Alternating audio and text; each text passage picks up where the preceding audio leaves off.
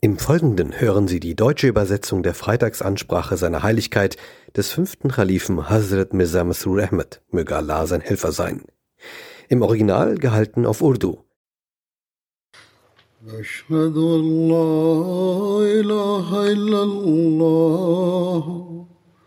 وحده لا شريك له وأشهد أن محمدا عبده ورسوله. أما بعد فأعوذ بالله من الشيطان الرجيم. بسم الله الرحمن الرحيم. الحمد لله رب الحمد لله رب العالمين. الرحمن الرحيم. مالك يوم الدين. إياك نعبد وإياك نستعين. اهدنا الصراط المستقيم. صراط الذين أنعمت عليهم. غير المغضوب عليهم ولا الضالين.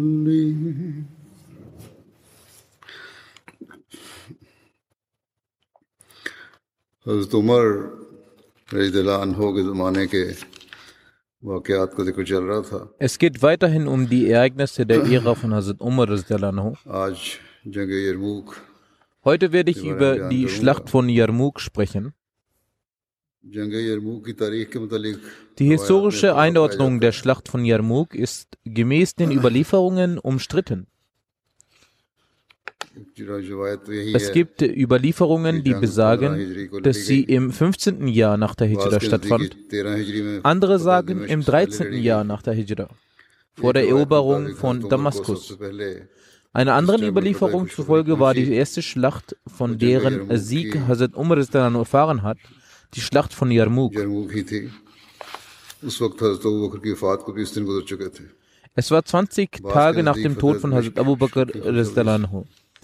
Es gibt andere Überlieferungen, die besagen, dass Damaskus als erstes erobert wurde. Jedenfalls erscheint es so, dass Damaskus tatsächlich als erstes erobert wurde und die meisten historischen Anhaltspunkte sprechen dafür, dass die Schlacht von Yarmouk in der Ära von Hazrat Umar stattfand.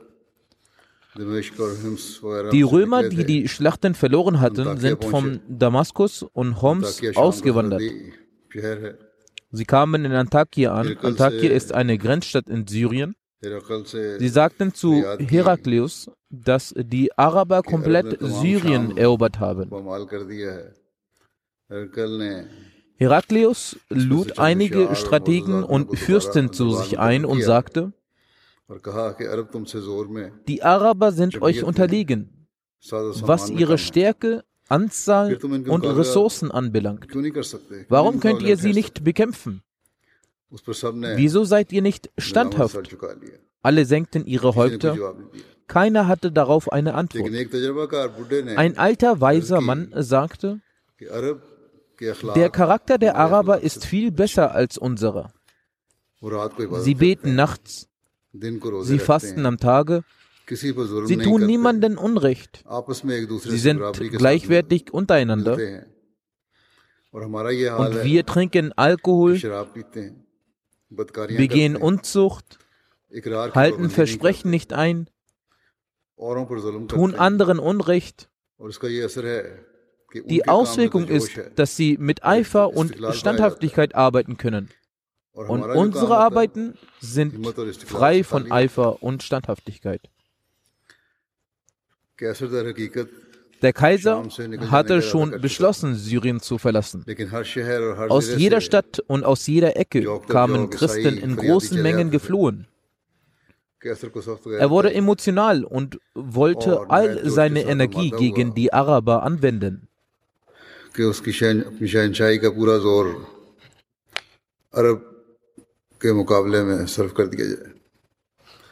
Rom Rom, Konstantinopel, Antinia, Armenien, überall schickte er Boten,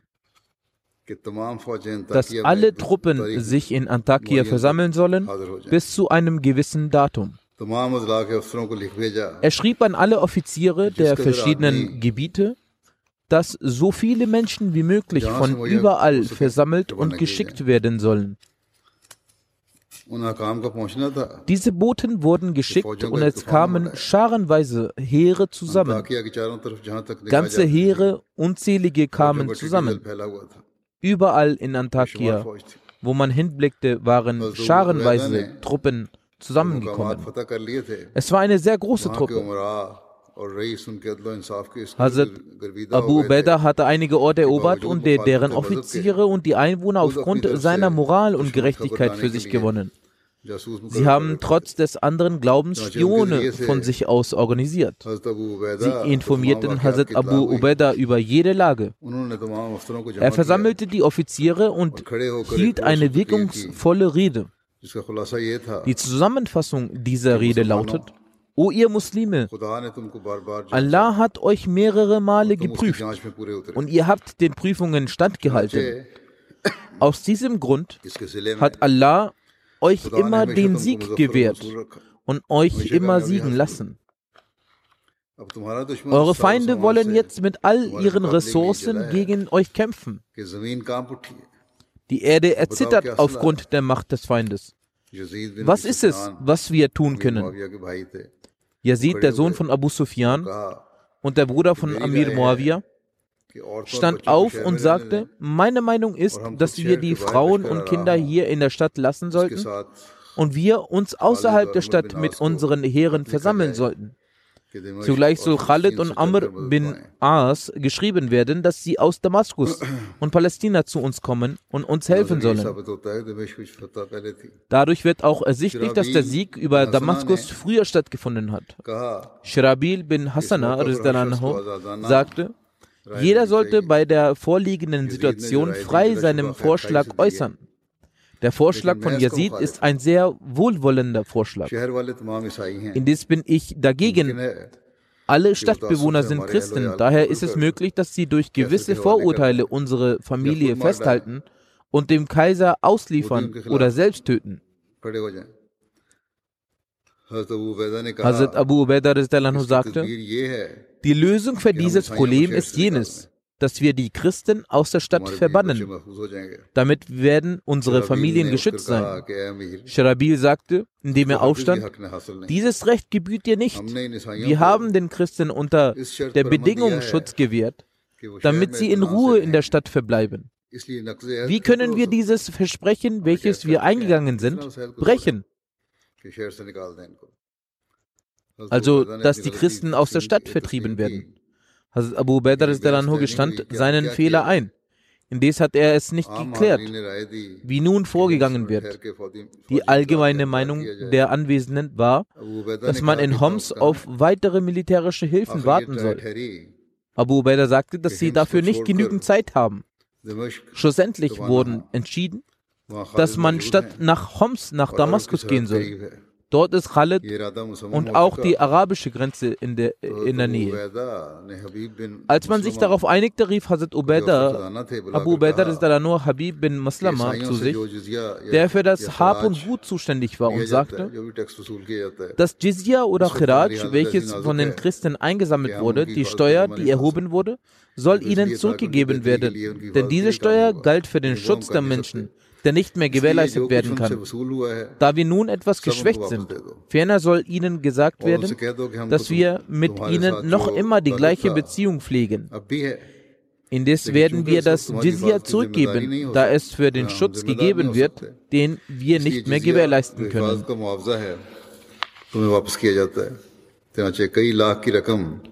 Daher wurde ein Betrag von Hunderttausenden, welches eingenommen wurde, vollständig zurückgegeben. Dies hat einen solchen Eindruck bei den Christen hinterlassen, dass sie weinten und emotionsgeladen sagten, möge Gott euch zurückbringen. Einen noch größeren Eindruck hinterließ es bei den Juden.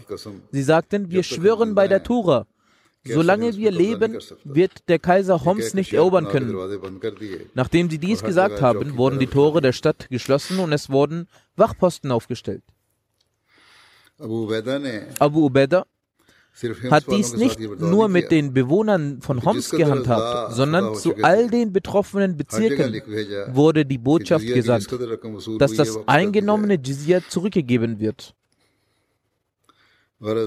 Kurzum, Abu Ubaidah ist nach Damaskus gezogen und hat Hazrat Umar über die Situation informiert.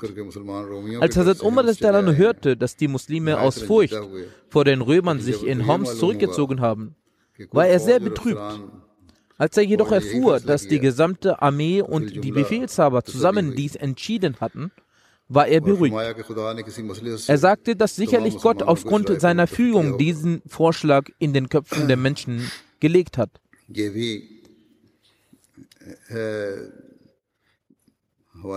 Es finden sich auch diese Referenzen, dass zuerst Hazrat Umar darüber gefragt wurde und Hazrat Umar sagte, dass wenn kein Schutz gewährleistet werden kann, all das, was an Jizya eingenommen wurde, zurückgegeben werden soll. Hazrat Umar dann verfasste ein Antwortschreiben an Abu Beda. Ich werde Said bin Amr für die Unterstützung senden. Indes ist der Sieg und die Niederlage nicht mit der großen oder geringen Anzahl der Armee verbunden. Abu Beda versammelte alle Befehlshaber, nachdem er in Damaskus angekommen war, und beratschlagte sich mit ihnen.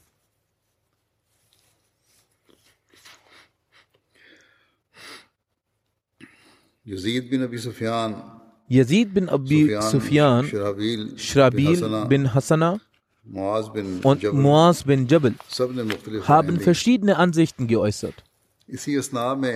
Zu dieser Zeit ist der Bote von Amr bin As mit einem Brief erschienen. Der Inhalt lautete wie folgt. In den Bezirken von Jordanien hat sich eine Rebellion entwickelt. Die Ankunft der Römer hat alle verunsichert. Das Verlassen von Homs hat zu weniger Ehrfurcht geführt.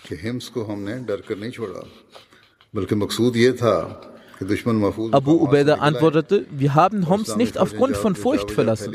Das Ziel ist es, dass der Feind aus seinen geschützten Gebieten herauskommt und die islamischen Heere, die etwas verstreut sind, zusammenkommen. Ebenfalls schrieb er im Brief, Du sollst von deinem Platz nicht wegrücken. Ich werde dich dort treffen. Am nächsten Tag ist Abu Ubaidah von Damaskus losgezogen und hat an der Grenze zu Jordanien in Yarmouk Halt gemacht. Yarmouk ist ein Tal an der Grenze von Syrien. Hier traf er auch Amr bin As. Dieser Ort war für ein Gefecht deshalb geeignet, da die arabische Grenze im Vergleich zu anderen Orten näher lag. Auf ihrer Rückseite war eine, ein großes leeres Feld bis hin zur Grenze von Arabien. Somit war die Möglichkeit gegeben, wenn erforderlich, sich auf dem Feld zurückfallen zu lassen. Auf der einen Seite war das Heer, welches Hazrat Umar mit Said bin Amr entsandt hatte, noch nicht angekommen. Auf der anderen Seite besorgte die Anzahl und die Ausstattung des römischen Heeres die Muslime. Abu Ubaidah entsandte einen weiteren Boten zu Hazrat Umar. Er schrieb zu Hazrat Umar, die Römer sind sowohl von Landeswegen als auch von Meereswegen eingetroffen. Ihr Eifer ist so groß, dass wo überall sie hingehen, Menschen sich ihnen anschließen, die zuvor nie die Einsamkeit verlassen hatten. Als dieser Brief ankam, ließ Hazrat Umar die Muhajirin und die Ansar versammeln und verlas den Brief. Alle Gefährten, die zugegen waren, begannen zu weinen und schrien voller Inbrunst auf und sagten, O Amidul Mu'minin, Gestatten Sie uns, dass wir uns unseren Brüdern anschließen. Denn sollten unsere Brüder auch nur einen kleinen Schaden erleiden, dann wäre unser Leben sinnlos. Der Eifer der Muajirin und Ansar wurde immer größer. Hazrat Abdurrahman bin Auf sagte, O Amir al-Mominin, Sie sollten selbst das Kommando des Heeres übernehmen und uns gestatten, mit ihnen zu reisen. Doch andere Gefährten lehnten diesen Vorschlag ab. Es wurde vorgeschlagen, dass weitere Hilfstruppen entsandt werden sollen. Hase Umar Anhu befragte den Boten, bis wohin der Feind schon vorangeschritten sei. Hase Umar Anhu antwortete der, daraufhin antwortete der Bote, dass der Feind drei bis vier Etappen von Yarmouk entfernt sei. Hazrat Umar war äußerst traurig über diese Antwort und sagte, es ist sehr traurig, was kann man nur tun? Wie kann man in dieser kurzen Zeit Hilfe zu ihnen gelangen? Anschließend schrieb er einen Brief an Abu Beda und wies den Boten zusätzlich an, diesen Brief einzeln in den Reihen der Muslime zu verlesen und ihnen seinen Gruß zu überbringen. In dem Brief schrieb er, O Muslime, kämpft voller Tapferkeit und attackiert eure Feinde wie Löwen und heilt ihre Schädel mit Hilfe eurer Schwerter in N2. Erachtet sie im Vergleich zu euch niederträchtiger als Ameisen. Ihre große Anzahl sollte euch nicht in Angst versetzen. Seid nicht besorgt aufgrund derer, die sich euch noch nicht beigesellt haben. Zufälligerweise kam Said bin, Said bin Amr mit einem äh, 1000 Mann starken Heer am selben Tag an. Als der Bote zu Abu Ubaidah kam, hierdurch wurde die Moral der Muslime gestärkt und sie begannen voller Beharrlichkeit mit den Vorbereitungen für den Krieg. Muaz bin Jabal, der ein sehr angesehener Gefährte war, wurde als Heerführer für den rechten Flügel bestimmt. Gabes bin Ashiam wurde als Heerführer für den linken Flügel bestimmt. Hashim bin Utbah wurde das Kommando über die Infanterie übergeben. Anschließend wurde das Heer in vier Einheiten geteilt. Eine Einheit davon behielt er bei sich, die restlichen wurden unter der Führung von Barkes bin Huwera, Mesra bin Masruch und Amr bin Tufail gegeben. Diese drei waren in ganz Arabien für ihren Mut bekannt und wurden daher Farisul Arab genannt. Die Römer waren mit einer sehr guten Kriegsausstattung losgezogen. Ihre Anzahl war größer als 200.000. Sie hatten 24 Einheiten und vor jeder dieser Einheiten liefen ihre religiösen Führer mit Kreuzen in den Händen. Die Heere standen sich gegenüber. Ein Batrik, so nennt man die religiösen Führer der Christen, verließ seine Einheit und kam hervor und sagte, ich möchte alleine kämpfen. Mesra bin Masruch schritt mit seinem Pferd hervor, doch da Harif noch jung und körperlich stark war, hielt Khalid bin Nesra auf und schaute in die Richtung von Barkes bin Huvera. Dieser schritt vor und stürzte sich so auf Batrik, dass dieser nicht einmal seine, seine, seine Waffen ziehen konnte. Das Schwert von Barkes durchschlug ihn, daraufhin fiel Batrik von seinem Pferd. Die Takbir von Seiten der Muslime ertönte. Khalid sagte, dass es gute Anzeichen sind und wenn Gott will, wir siegreich sein werden.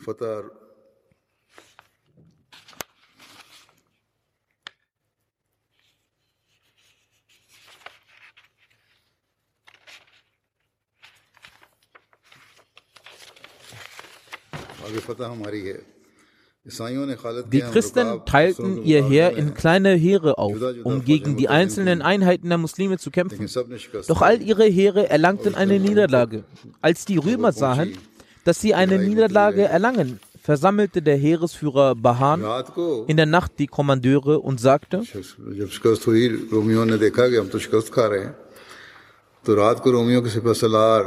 Bahan ne sardaron ko jama karke kaha die Araber sind in den Geschmack des Reichtums von Syrien gekommen. Es wäre angemessener, dass wir in ihnen die Gier für Gold und Reichtum wecken und sie von hier ablenken, anstatt mit ihnen zu kämpfen. Alle stimmten dieser Meinung zu. Am nächsten Tag schickten sie einen Botschafter zu Abu Ubaidah und baten, dass er einen Fürsten zu ihnen schicken soll. Wir wollen mit ihm über Versöhnung sprechen. Abu Ubaidah entschied sich für Khalid. Als der Botschafter namens George mit der Nachricht kam, in Urdu haben die Biografen George geschrieben, aber in arabischen Büchern wird er als Jarja erwähnt. Das wollte ich für die arabischen Linguisten gesagt haben. Als er ankam, war es schon abends und nach kurzer Zeit brach das Maghrib-Gebet an. Die Muslime riefen motiviert und munter das Allahu Akbar aus und reihten sich auf und beginn, begannen mit einer Versunkenheit, Ruhe und Disziplin, Aufrichtigkeit und Aufwühlung das Gebet zu verrichten. Der Botschafter beobachtete sie in einem Zustand des Erstaunens und Verwunderung. Als das Gebet beendet war, stellte er einige Fragen an Abu Bakr. Darunter lautet eine Frage, was denkt ihr über Jesus? Friede sei auf ihm. Abu Beda zitierte Versen, Verse aus dem Heiligen Koran über Jesus, in denen es heißt, Wahrlich, Jesus ist vor Allah wie Adam. Er erschuf ihn aus Erde, dann sprach er zu ihm.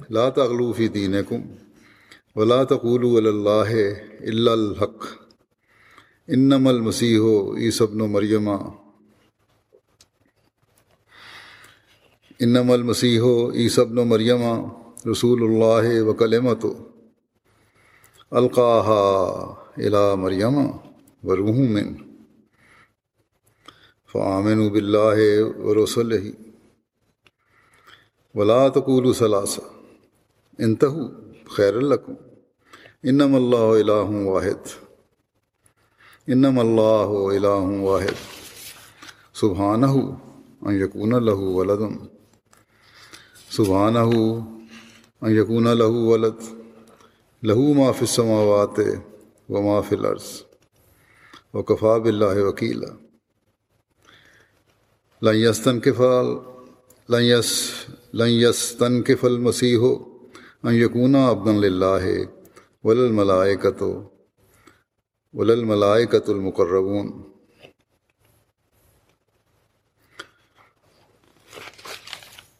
کہ عیسیٰ والد یاد رخو Jesus ist vor Allah wie Adam. Er erschuf ihn aus Erde. Dann sprach er zu ihm, sei, und er war. O Volk der Schrift, übertreibt nicht in euren Glauben und saget von Allah nichts als die Wahrheit. Der Messias, Jesus, Sohn der Maria, war nur ein Gesandter Allahs und eine frohe Botschaft von ihm, die er niedersandte zu Maria und eine Gnade von ihm.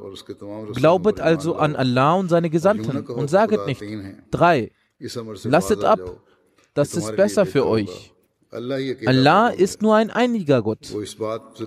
Fern ist es von seiner Heiligkeit, dass er einen Sohn haben sollte. Sein ist, was in den Himmeln und was auf Erden ist, und Allah genügt als Beschützer. Weder der Messias noch die gottnahen Engel werden es je verschmähen, Diener Allahs zu sein. Diese Verse wurden übersetzt und der Bote rief auf, ich bezeuge, dass genau diese die Eigenschaften von Jesus sind. und bezeuge, dass euer Gesandter ein wahrer Prophet ist.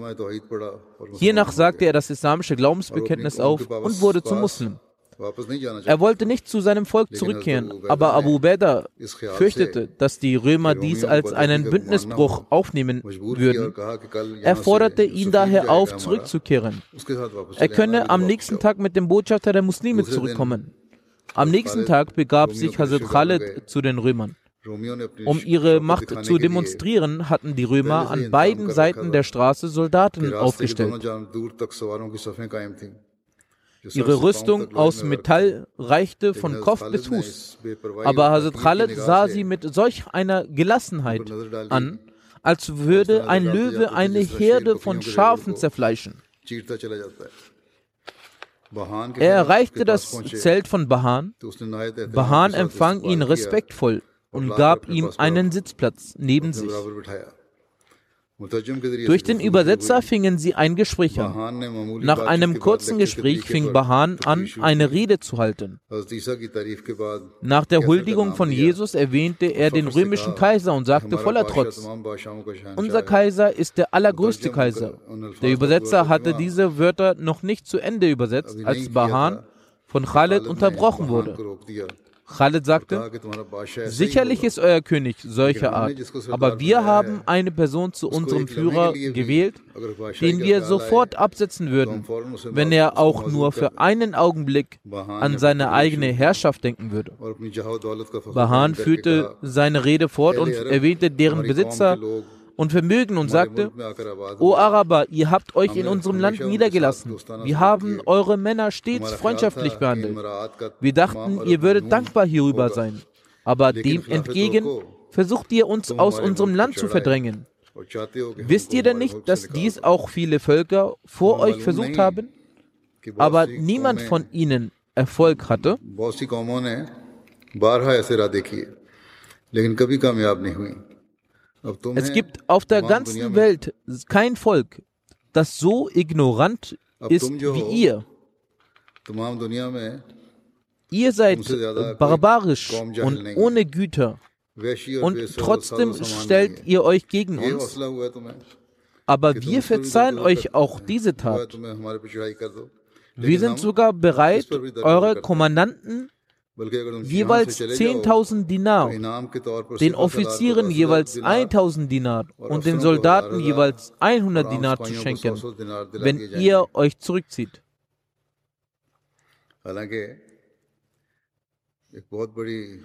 Das sagte er, obwohl sie selbst eine große Armee gegen die Muslime aufgestellt hatten. Aber als sie sahen, wie schwer es ist, gegen die Muslime zu gewinnen, fingen sie an, diese Angebote zu unterbreiten. Als Bahan seine Rede beendet hatte, stand Hazrat Khaled auf und sagte nach der Lobpreisung Gottes, ohne Zweifel, ihr seid sehr vermögensreich und machtvoll. Wir haben auch nicht vergessen, wie ihr die Araber behandelt habt. Aber dies war keine Gefälligkeit von euch. Vielmehr wolltet, wolltet ihr damit eure Religion verbreiten. Dies führte dazu, dass diese Araber zu Christen wurden und heute kämpfen sie an eurer Seite gegen uns. Es ist wahr, dass wir verarmt, mittellos und Beduinen waren. Wir waren solche Barbaren, dass die Starken unter uns die Armen zerquetschten. Unsere Völker führten untereinander Kriege. Aber Gott war gnädig mit uns und schickte uns einen Gesandten, der aus unserer Nation stammte. Er war der gutmütigste Mensch unter uns mit einer reinen Seele. Er lehrte uns die Einheit Gottes. Gott besitzt weder eine Frau noch Kinder. Er ist der Einzige.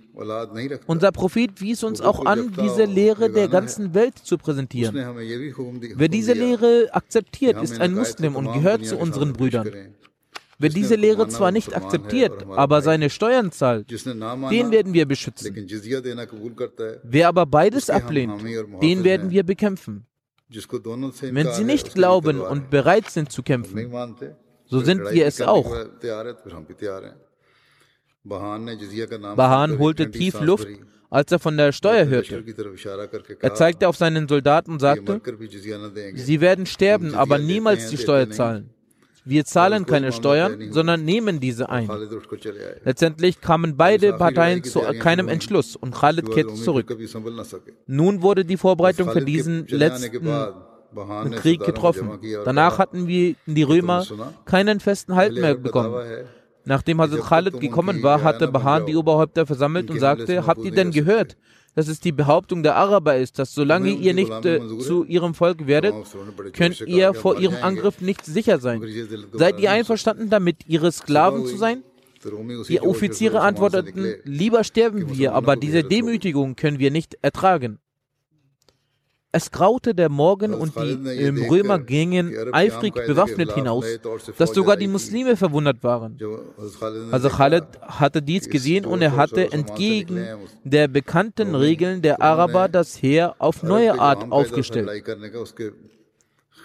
Als Hazel Khaled gesehen hatte, dass sie mit solch einem Eifer und bewaffnet hinausgekommen sind, hat er gegen die eigentliche Kriegsführung der Araber die Armee auf eine neue Weise vorne aufgestellt.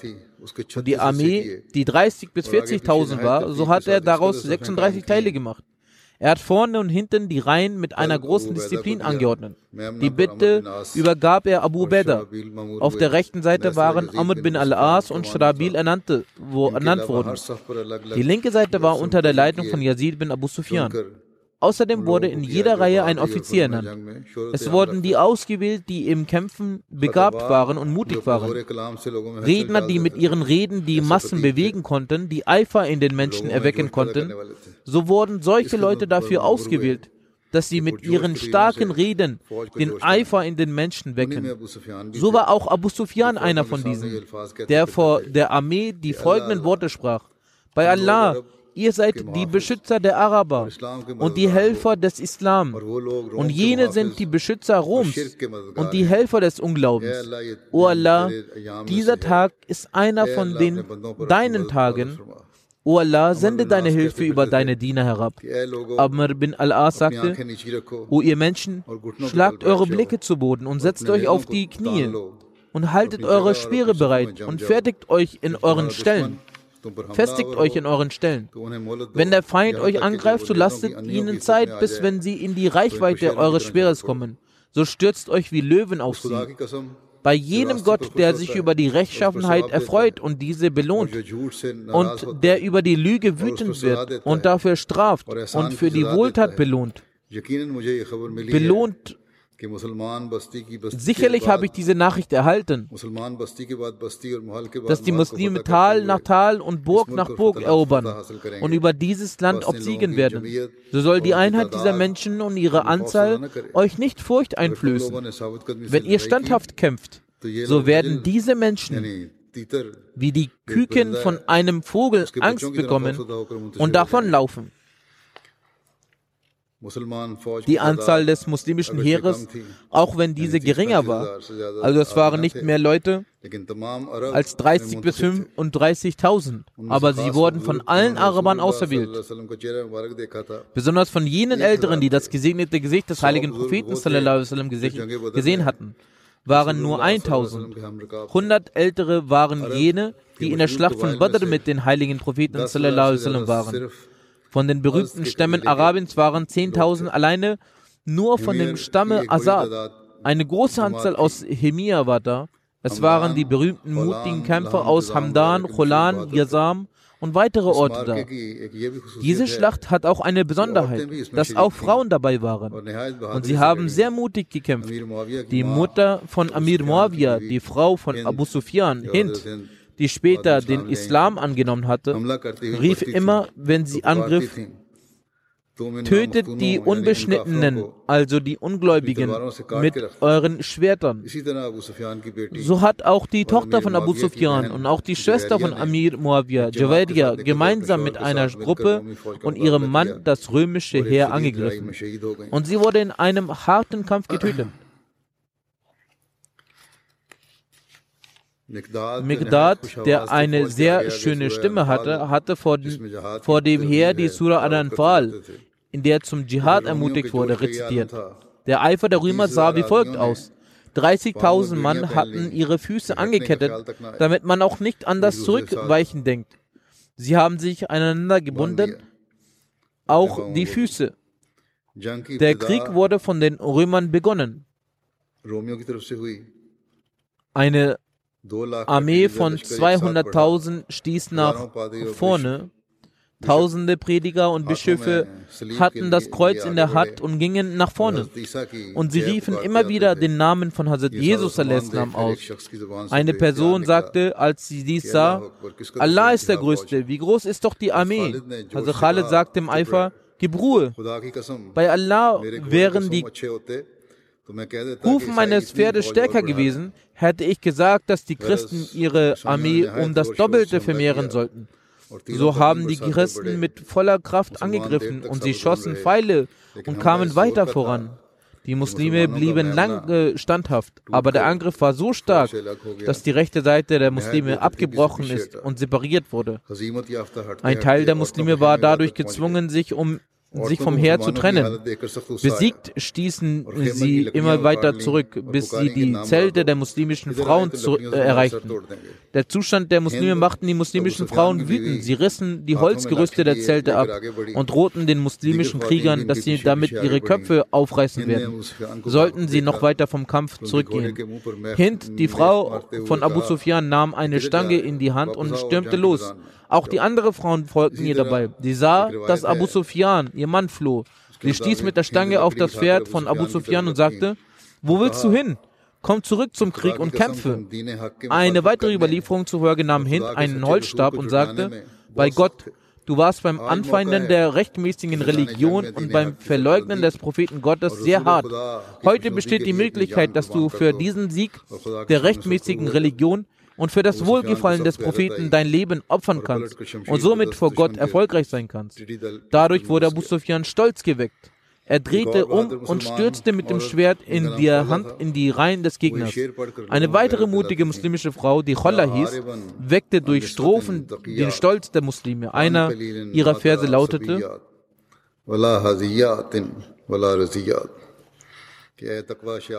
O, die ihr vor den gottesfürchtigen Muslimas rennt, alsbald werdet ihr sie als Gefangene sehen. Weder mögen sie einen hohen Rang erlangen, noch mögen sie geschätzt sein. Diesen Zustand betrachten sprang Muaz bin Jabal, der ein Offizier vom rechten Flügel war, von seinem Pferd und sagte, ich werde zu Fuß kämpfen, doch sollte es einen Tapferen geben, der diesem Pferd gerecht wird, so steht dieses Pferd zur Verfügung. Sein Sohn sagte, ich werde diesem Pferd gerecht weil ich beim Reiten besser kämpfen kann. Beide, Sohn und Vater, stießen zum Heer und kämpften voller Mut, sodass die schwankenden Beine und Muslime, der Muslime wieder Halt fanden. Gleich nebenan nahm Hajjaj, Anführer der Subeda-Stammes, 500 Soldaten mit und stoppte die Christen, die die Muslime immer weiter verfolgten. Auf dem rechten Flügel der Armee war der Stamm Azad stets vorne zu finden. Die Christen machten sie zum Hauptziel ihrer Angriffe, doch sie blieben standhaft wie ein Berg. Der Kampf hatte ein solches Ausmaß, dass an jeder Stelle Hände und Füße sich von Körpern trennten. Doch ihrer Standhaftigkeit schadete dies nicht. Amr bin Tufel, der ein Stammesführer war, schwing sein Schwert und schrie dazu, O Asadis, seht zu, dass wegen euch die Muslime nicht befleckt werden. Neun große Kämpfer fanden durch seine Hand das Ende. Doch auch er wurde schlussendlich zum Märtyrer. Also Khalid war mit seinem Heer am Ende der Armee. Plötzlich stürmte er die Reihen des Gegners und griff mit solch einer Wucht an, dass die Reihen der Römer umfielen. Ikrama, der Sohn Abu Jahls, stürmte mit seinem Pferd voran und sagte, O ihr Christen, es gab eine Zeit des Unglaubens, in der ich selbst gegen den Propheten kämpfte. Können also heute meine Schritte beim Kampf gegen euch zurückgehen? Danach drehte er sich zu seinem Heer und sagte, Wer legt das Bett bis auf den Tod ab? 400 Männer, unter, die, unter ihnen Sarar bin Azad, gelobten das Bett bis zum Tode und kämpften so standhaft, dass die meisten von ihnen den Märtyrertod starben. Ikrama wurde unter einem Haufen der Toten gefunden. Er stieß seine letzten Atemzüge aus. Khalid legte den Kopf Ikramas auf seinem Oberschenkel, versorgte ihn mit Wasser und sagte, bei Gott, Umar lag falsch als er dachte, dass wir nicht den Märtyrertod sterben werden.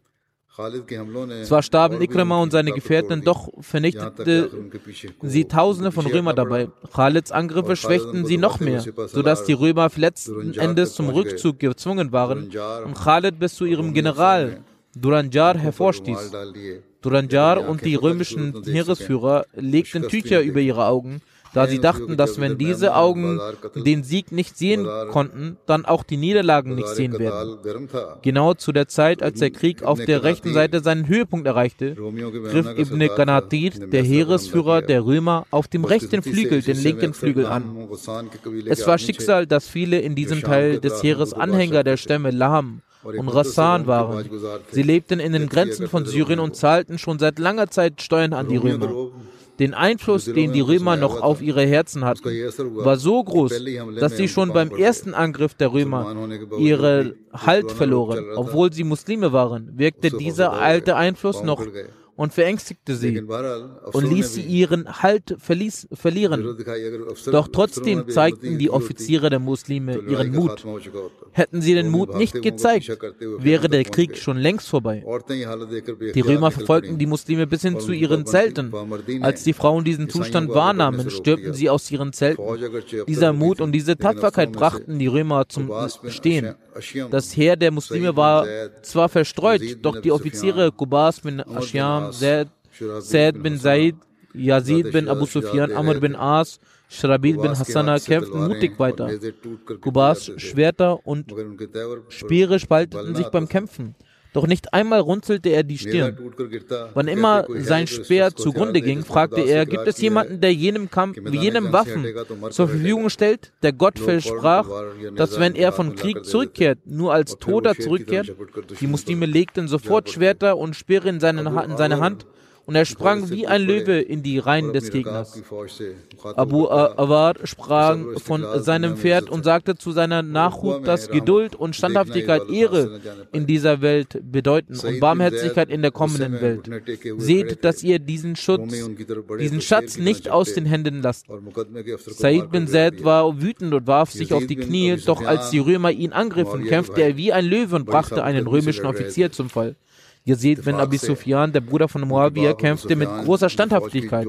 Zufällig kam sein Vater Sufyan, der das Heer motivierte, zu ihm und sagte seinem Sohn sehend, dass O oh mein Sohn, aktuell zeigt jeder einzelne Soldat auf dem Feld Taten der Tapferkeit. Du bist der Feldführer und im Vergleich zu den Soldaten bist du mehr zur Tapferkeit verpflichtet. Wenn auch nur ein Soldat aus deinem Heer in dieser Schlacht dich übertrumpft, dann wäre das eine große Peinlichkeit für dich. Stabil ging es so, dass die Römer ihn von allen Seiten umzingelt hatten und er stand wie ein Berg in der Mitte und rezitierte den Vers des Heiligen Koran. إن الله اشترى من المؤمنين أنفسهم وأموالهم بأن لهم الجنة يقاتلون في سبيل الله فيقتلون ويقتلون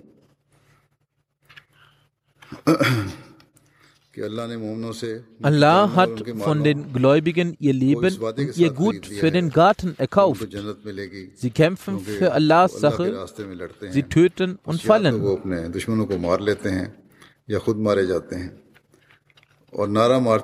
Und er skandierte, dass wo sind jene, die mit Gott verhandeln und Gott zu Nachbarn machen? Wer diese Stimme hörte, kehrte unkontrolliert zurück, so dass das Heer, das Fuß verloren hatte, sich wieder fasste. Und Schrabil kämpfte damit auch auf solch tapferer Weise, dass die Römer, die kämpfen voranschritten, vom Voranschreiten abgehalten wurden. Hier kamen auch die Frauen aus den Zelten heraus und stellten sich hinter dem Rücken des Heeres und riefen, dass wenn ihr vom Schlachtfeld zurückkehrt, dann zeigt uns eure Gesichter nicht mehr. Beide Seiten des Gefechtes waren bis jetzt gleich, wobei der Siegeshang auf Seite der Römer war.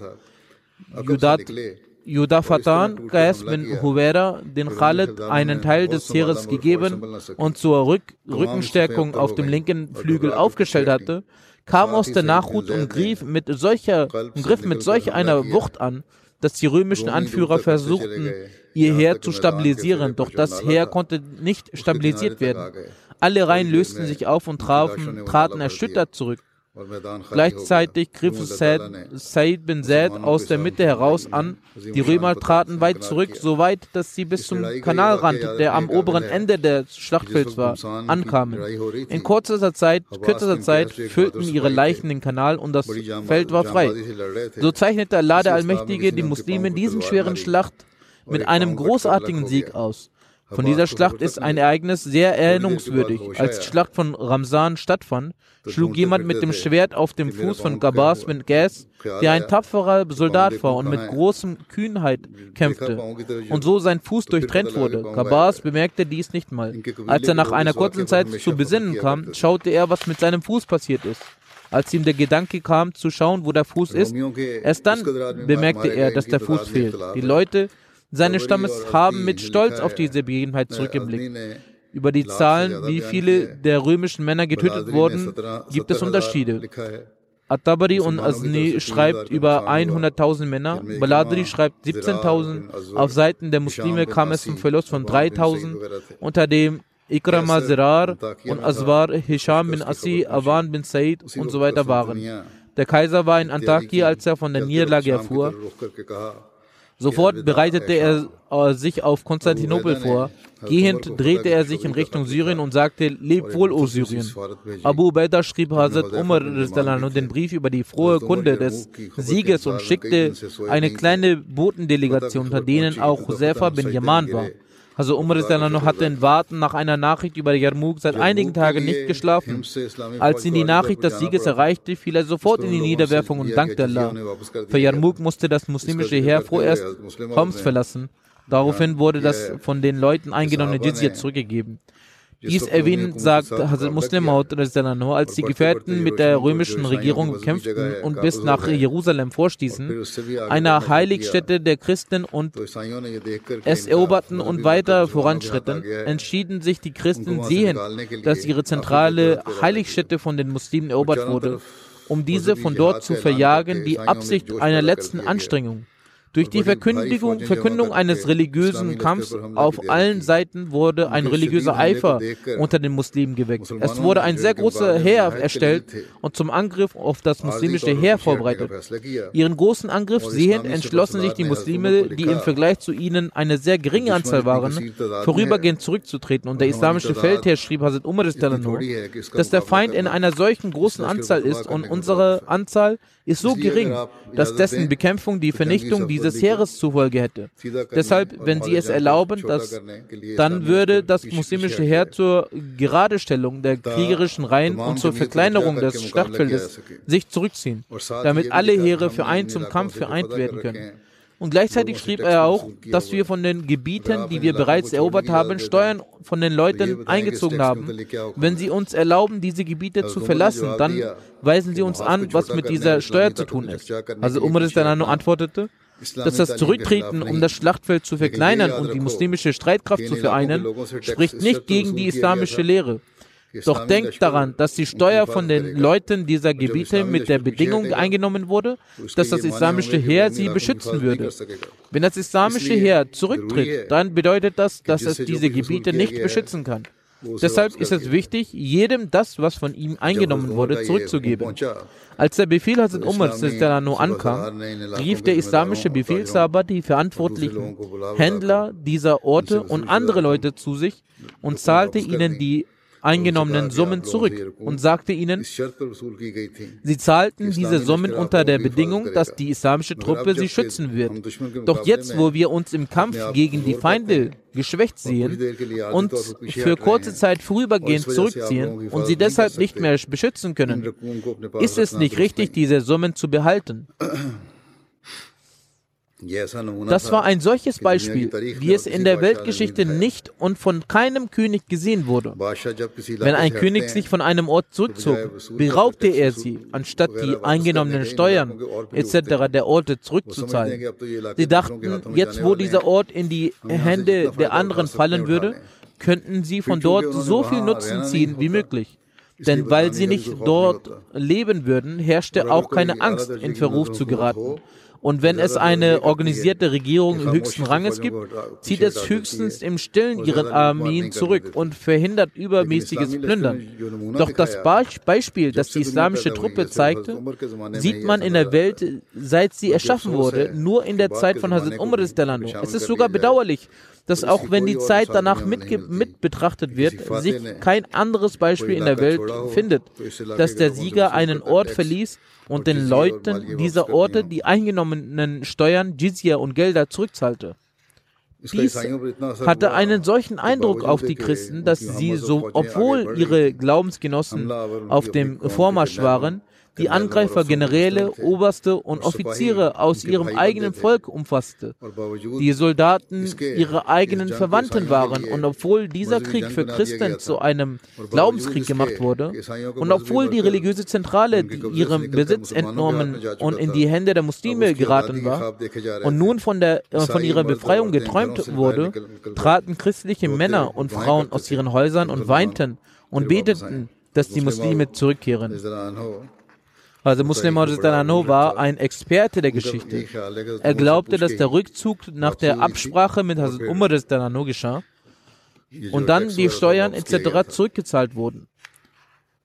Hazrat Muslim Maud sagt über Hazrat Ikram in der Zeit von Hazrat Umar als während der Schlacht am Yarmouk die Leben der Gefährten des heiligen Propheten in Gefahr waren und die Muslime massenhaft ermordet wurden, sagte der islamische Heerführer Hazrat Abu Ubaidah bin Jarrah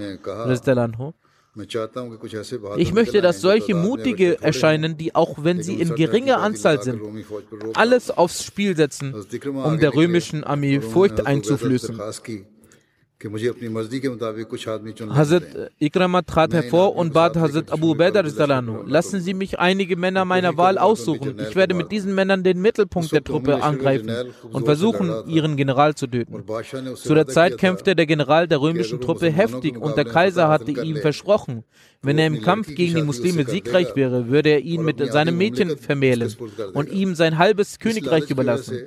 Wegen dieser Gier war er voller Eifer und war mit seiner persönlichen und der königlichen Armee auf das Schlachtfeld getreten. Und er hatte seinen Soldaten große Summen versprochen.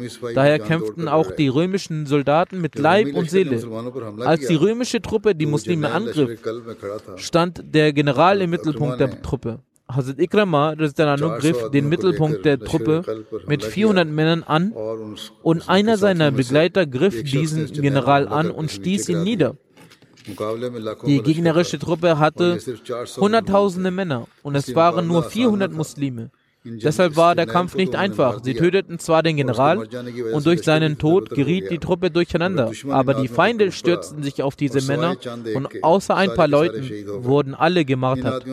Aus diesen Männern waren zwölf schwer verletzt. Als die muslimische Truppen siegten, begann die Suche nach diesen Leuten. Unter diesen zwölf Verletzten war auch Hazrat Ikram Ein muslimischer Soldat kam zu ihm. Sein Zustand war schlecht. Er, fragt, er sagte, ich habe ein Trinkgefäß bei mir. Trink etwas Wasser. Er kehrte sein Gesicht weg und sah, dass der Sohn Fazl von Hazrat Abbas in der Nähe lag. Er war auch sehr verletzt. Ikrama sagte, meine Ehre kann es nicht ertragen, dass die Leute, die den heiligen Propheten in der Zeit halfen, in der ich sein verheben, vehementer Gegner war, sie und ihre Nachkommen des Durstes sterben und ich nach dem Trinken des Wassers lebe. Gib zuerst ihnen Wasser, wenn etwas übrig bleibt, bringt es mir. Also ging der Muslime zu Fazl. Er zeigte auf den nächsten Verletzten und sagte, er solle ihm das Wasser geben, er sei berechtigter als er selbst. Er ging zu diesem Verletzten und er zeigte auf den nächsten Verletzten und sagte, er sei berechtigter als er selbst. Er solle ihm zuerst Wasser geben. So schickte ihn jeder Soldat, zu dem er ging, zum nächsten und keiner trank das Wasser. Als er bei dem verletzten Verletzten ankam, war er bereits verstorben. Als er zu Ikrama zurückkehrte, war er auch verstorben. Ebenso geschah es mit den anderen Verletzten. Jeder, der zu dem er ging, war verstorben. Das war also das Ergebnis dieses Krieges. So gewährte Allah der Allmächtige ihnen den Sieg. Jedenfalls wird diese Erwähnung noch weitergehen, inshallah.